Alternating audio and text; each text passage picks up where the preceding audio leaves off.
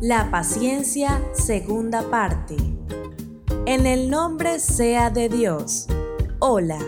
Todos en este mundo nos vemos afectados por problemas y dificultades y la paciencia es lo que incrementa el aguante ante esas situaciones difíciles, solo en caso de que entendamos la gran recompensa que nos brindará esa paciencia. Este es el tema que trataremos hoy. Espero que este podcast te sea útil. Si todavía no eres miembro de Fátima TV, puedes hacerlo ya.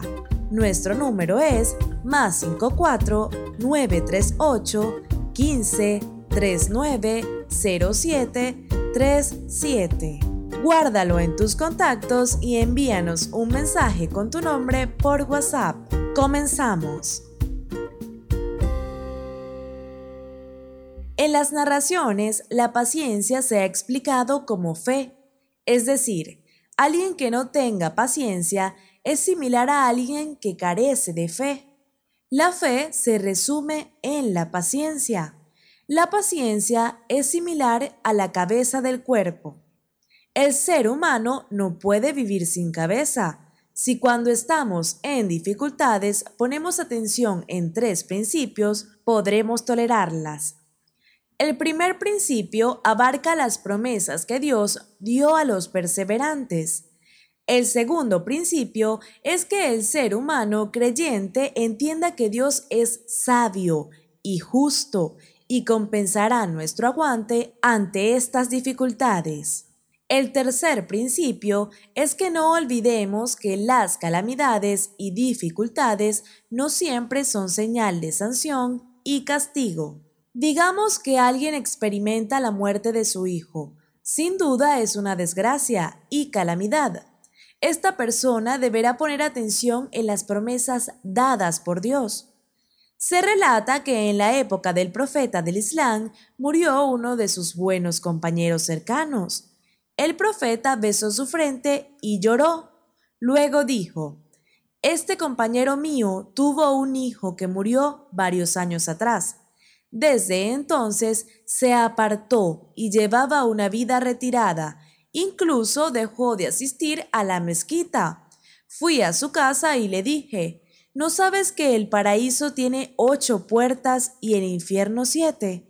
Te alegrará saber que por cualquier puerta que entres encontrarás a tu hijo esperándote, y mientras tú no entres en el paraíso, él no entrará en él. Esta frase le brindó resignación y continuó su vida. En la actualidad, en nuestra sociedad, encontramos personas deprimidas por una desgracia que les sucedió. Se retiran de la sociedad y se enclaustran en sus hogares. Dios Altísimo daba promesas a los profetas que contaban con gran paciencia y resignación, pero algunas veces su paciencia se debilitaba. Por ejemplo, cuando el hijo del profeta David murió, él enojó tanto que le fue preguntado, David, ¿qué tan valioso era tu hijo para ti? Contestó, un mundo lleno de oro. Dios le dijo, ante mí cuentas con esa misma recompensa y riqueza. En el sagrado Corán se ha recomendado tener una paciencia hermosa, es decir, paciencia sin ninguna queja.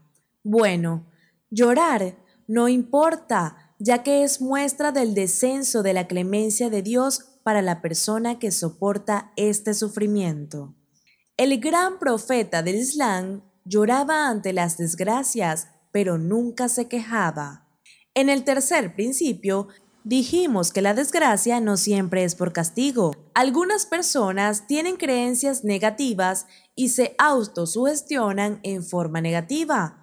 Cuando se les presenta una desgracia, dicen, esto es muestra de la ira de Dios.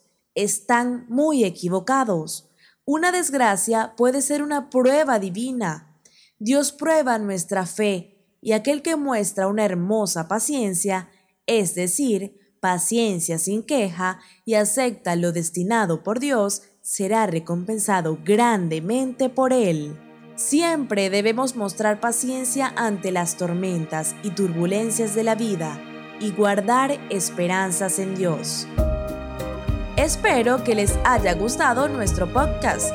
Quedamos en espera de tus opiniones y sugerencias a través de WhatsApp. Envía este podcast a uno de tus amigos para que todos puedan disfrutarlo.